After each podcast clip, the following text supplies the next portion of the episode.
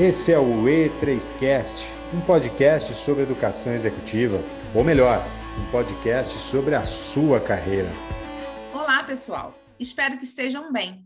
Eu sou a Fernanda Santoro, mentora e educadora executiva da Escola E3, à frente de mais um E3Cast, um podcast objetivo com especialistas de mercado que trazem conteúdos práticos e aplicáveis. Hoje a nossa pauta é gestão ou liderança? Qual o melhor modelo para os novos tempos? E a nossa convidada é a educadora executiva Edila Thaís. Edila, seja mais uma vez muito bem-vinda ao nosso E3Cast. Como você já sabe, aqui quem faz a apresentação é a pessoa convidada. Portanto, conta um pouquinho da sua história para a gente e o que te trouxe para a educação executiva. Fernanda, olá, os ouvintes do nosso E3Cast. Muito prazer estar aqui, Edila Thaís, como a Fernanda já falou, educadora executiva. O que, que me trouxe até aqui? É, o que me traz como educadora executiva é sempre o desafio é, que eu trouxe para a minha vida de ser protagonista. Protagonista da minha própria história e que eu acredito que isso as pessoas devem levar para a sua história, né? Não espere que os outros decidam quem o que você vai fazer, mas que você, é, você mesmo decida o que você quer ser. E ao longo da minha carreira executiva, eu trabalhei com educação, com adolescentes, trabalhei com professores, com gestores de escolas, trabalhei dentro de organizações onde eu sempre é, estive à frente de projetos interdisciplinares. E com isso a gente eu vi muito bem que para equipes funcionarem bem, o líder de cada equipe ele precisa de ser uma pessoa que tenha eu brinco que são três P's: paixão, pessoas e propósito na veia. Então é isso, é isso que me trouxe até aqui é, como educadora executiva, porque eu acredito que todo líder ele precisa desenvolver-se e desenvolver isso na sua vida. Muito bom, Edila. E como eu trouxe na pauta, né, a gente tem essa, essa questão: gestão ou liderança?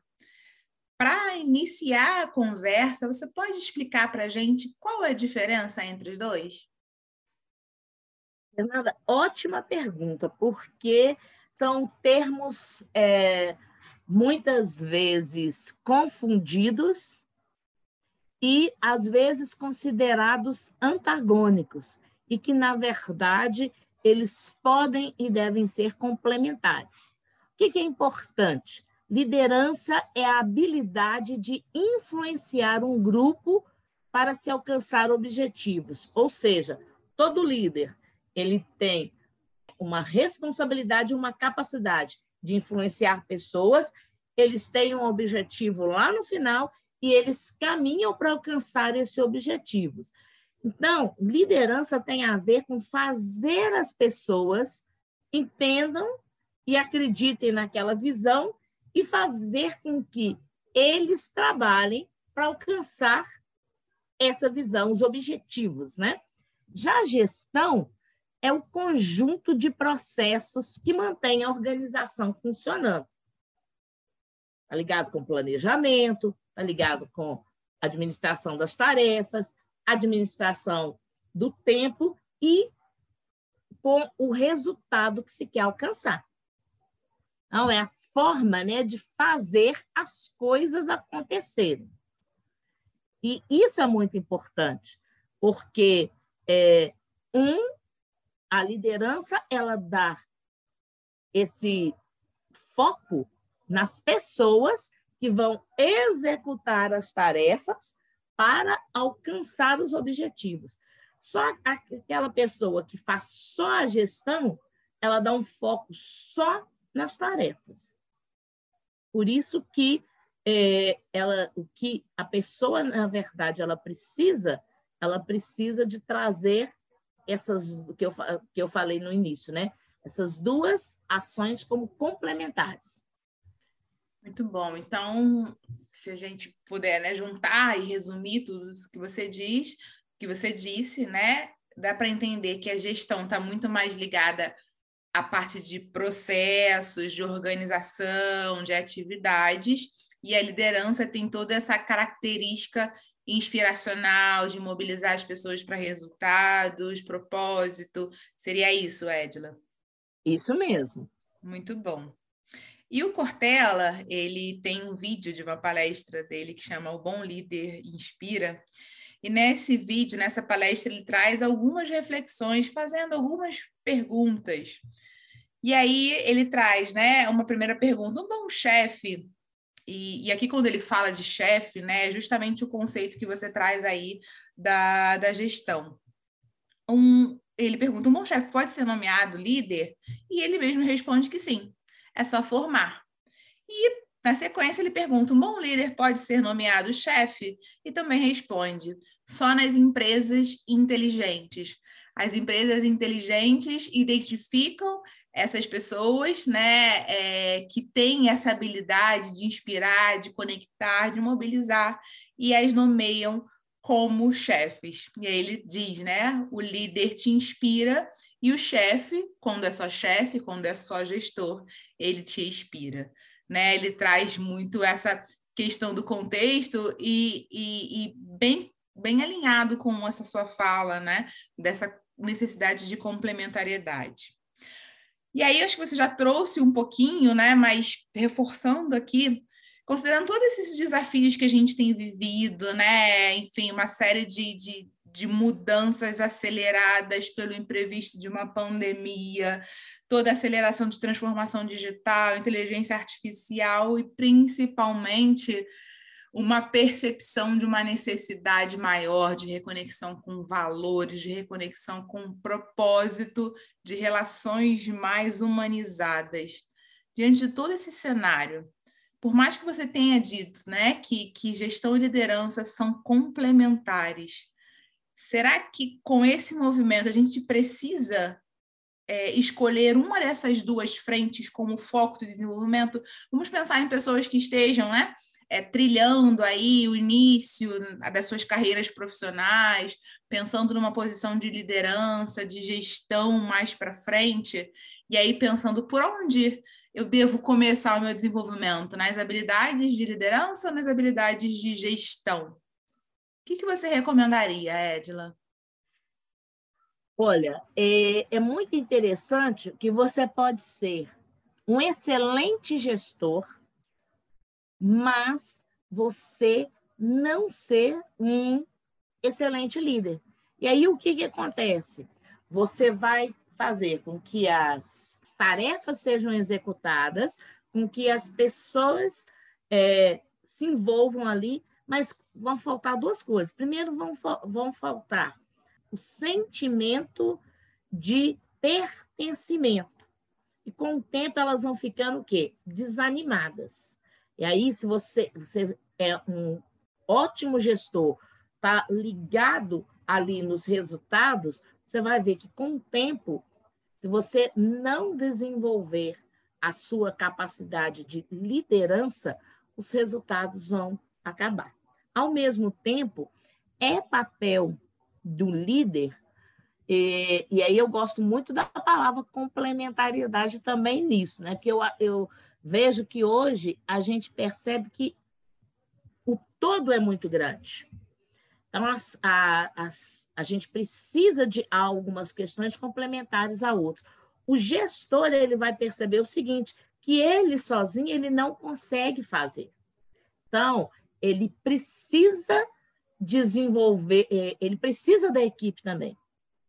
Então, ele precisa de ser esse líder que vai relacionar-se, que vai avaliar as pessoas de uma maneira positiva, que vai ajudá-las, né, despertando o melhor de si. E primeiro de tudo, ele tem de despertar isso nele. Então, Fernanda, é, eu acredito o seguinte, que ele precisa desenvolver primeiro o papel de liderança, porque, na verdade, é uma, é, é, a gente pode dizer que é uma competência muito mais relacional, muito mais é, humana, humanizada, que ele vai precisar de desenvolver nele e fazer, desenvolver no outro também, ajudar o outro a crescer. E por que, que ele vai precisar desenvolver nele? Porque ele precisa de ver os pontos fortes nele, que traz segurança a ele, que o ajuda né, a conquistar esta posição, é, a posição de influenciador da sua equipe, e trazer para essa equipe também uma questão de como é que eu vou, quais são os pontos fortes dessa equipe que, elas, que eles podem contribuir.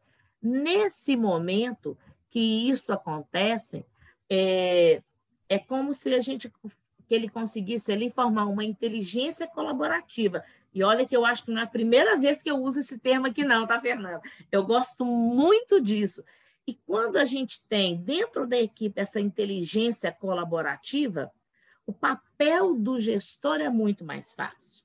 Porque aí ele sabe, né? Ele já conseguiu identificar quais que são as pessoas que têm tais habilidades que são necessárias para tais funções e ele pode delegar para essas pessoas essa liberdade de fazer e ficar nesse apoio, ele pode também, ao mesmo tempo, observar aquelas pessoas que são novas na equipe, que estão com alguma dificuldade, e que aí que eles têm de desenvolver competências técnicas, e quando todo mundo se vê ou apoiado e, ao mesmo tempo, capacitado, é, a gente é, se percebe como realmente há uma sincronia, uma sinergia dentro dessa equipe.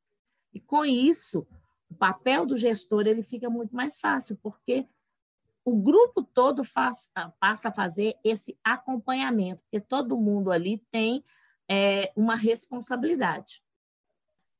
Muito bom, Edla. Eu concordo totalmente com você, né, nesse olhar de novo, né, da complementaridade, mas se a gente precisa priorizar, né, as pessoas estão, né, iniciando seu desenvolvimento aí de carreira para um caminho de liderança, justamente iniciar com esse foco nas habilidades e nas competências de liderança, porque são necessariamente competências comportamentais. E a gente sabe né, que competências comportamentais elas levam mais tempo de ser desenvolvidas, assimiladas e colocadas em prática do que as competências técnicas, que são, é, em sua maior parte, as competências requeridas pela gestão. Né? As competências comportamentais demandam uma mudança de mentalidade, e esse é um processo que costuma levar um pouco mais de tempo. Né? E a gente falou desse desenvolvimento de liderança, né? E na própria fala do Cortella, ele, ele diz né, que um chefe pode se tornar um bom líder, é só formar. Isso tudo derruba né, um mito antigo de que liderança é um dom, liderança é algo nato, ou você nasce líder ou você nunca vai ser líder. Liderança é uma competência, né? E eu sempre falo que toda competência com foco interesse e determinação, ela pode sim ser desenvolvida. Nesse sentido, sob essa luz, é, o que, que você indica, Edila, como caminhos para desenvolver essa liderança que inspira? A primeira coisa que eu falo é que você precisa ter um autoconhecimento e saber seus pontos fortes, mas mais do que isso, saber os seus valores. Porque quando você tem é, muito bem, quando você sabe o que, quem você é, você passa uma credibilidade muito. Você tem uma autoconfiança e você passa uma confiança e uma credibilidade muito maior para a sua equipe. Segundo, você precisa de ter uma questão muito clara da, da visão, da onde que você quer chegar. Então, desenvolver esse planejamento, de pensar quais são os seus valores, de pensar se esses valores, quais são os valores da empresa, porque você é um líder em, algum, em alguma né, instituição. Então, essa, essa instituição, essa empresa, ela tem uma visão, o que, que é? Eles estão alinhados? E como é que eu vou? Aí entra uma outra questão, um interesse genuíno pela minha equipe de conhecer cada um para que eu possa ajudar aquela pessoa a verificar o quê? É, o quanto que o que ele acredita está ligado também aos a visão e aos valores da, da empresa. E, ao mesmo tempo, o quanto que ele pode contribuir para que aquela pessoa cresça, né? Então, a, aquela frase, né? Aquela determinada frase que, que para o mundo corporativo está é, sendo muito falado, mas muitas vezes a gente não entende a pessoa certa para o local certo. Por quê? Porque ela tem uma habilidade e ela acredita que ela, ela sabe fazer aquilo e ela pode ser bem aproveitada ali. Ela acredita naquilo que ela faz. Então, o líder vai ser aquele que vai ajudar é, com esse interesse genuíno, com essa escuta ativa, a transformar as pessoas, a incentivar e esperar para que elas, essas pessoas elas tragam não só uma ideia de crescimento, como essa ideia de, como você falou, no mundo que se transforma tão rapidamente, o que é inovação? Como é que eu posso inovar nesse processo? Como é que eu posso inovar naquilo que eu faço? O líder, então, ele precisa de, dessa, dessa capacidade também de ser criativo, mas também ajudar o outro nessa sua transformação. Uma outra questão que ele precisa pensar, né, é o que, que é que o motiva e o que, que é que motiva a equipe, como é que ele vai motivar a equipe, como é que ele vai aprender a ser essa pessoa que, que tem um foco não só nos resultados, mas que tem um foco no bem-estar das pessoas, da sua equipe, e que essa equipe ela vai é, caminhar dia após dia. Então, o que que essa pessoa, né? Como é que ele precisa de crescer? Ele vai precisar de crescer na sua forma de comunicação também, na sua forma de é, fazer gestão de conflitos, não fugir dos conflitos. E eu acho que uma questão muito interessante que esse líder precisa a gente estava até conversando um pouquinho antes, né, Fernando? Que é o seguinte: o que, que é que eu vou aprender é, a deixar de fazer, apoiar a equipe, desenvolver essa equipe para que a equipe realmente faça. Eu, como líder, estou fazendo, estou na liderança de e apoiando essa equipe para fazer. Eu sei fazer, eu posso fazer, mas não sou eu que vou fazer. Eu vou capacitar essa equipe e apoiar essa equipe no fazer as tarefas e planejar com elas a melhor forma de trabalhar as tarefas necessárias, os processos necessários para que a gente possa realmente alcançar os resultados. Então, se a ideia, a proposta, o interesse é de se desenvolver né, como líder, dois principais pontos né, que eu trago aí, você sabe que eu gosto dos resumos, né? Então, que eu trago a partir uhum. dessa fala. Invista no seu autoconhecimento. Através do autoconhecimento, você vai entender os seus valores, como eles podem se conectar à cultura da empresa, os seus motivadores, o seu propósito. E, além do investimento no autoconhecimento, tenha interesse genuíno pelas pessoas. É só a partir desse interesse genuíno que você vai gerar essa real conexão, né? Esse real entendimento, compreensão do modelo de cada um, entendendo que as pessoas são diferentes, também têm motivadores diferentes, valores diferentes, isso é a riqueza das, das conexões né, dentro dos ambientes corporativos. E tendo esse interesse genuíno, você consegue perceber cada pessoa como esse ser humano singular e gerar essa inspiração, né? Com certeza, Fernanda. E esse interesse genuíno, ele faz com que eu perceba aonde que o outro pode e quer crescer e faça com que eu o apoie, né, e o incentive. Muito bom. Edila, o tempo passa rápido, a gente está chegando no final do nosso podcast. Queria te pedir para fechar falando um benefício principal para as empresas que investem nesse desenvolvimento de liderança. Um benefício principal que você enxerga que é o mais marcante.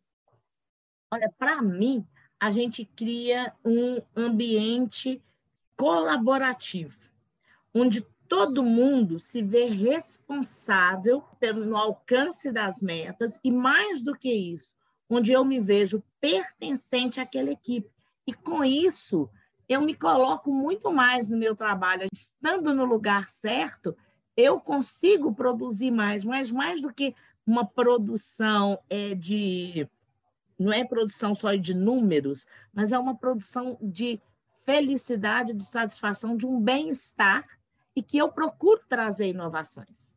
Então, esse senso de pertencimento que é gerado com, nessa inteligência colaborativa faz com que cada um se engaje mais na, é, na busca pelos objetivos é, da empresa e pelos objetivos pessoais também.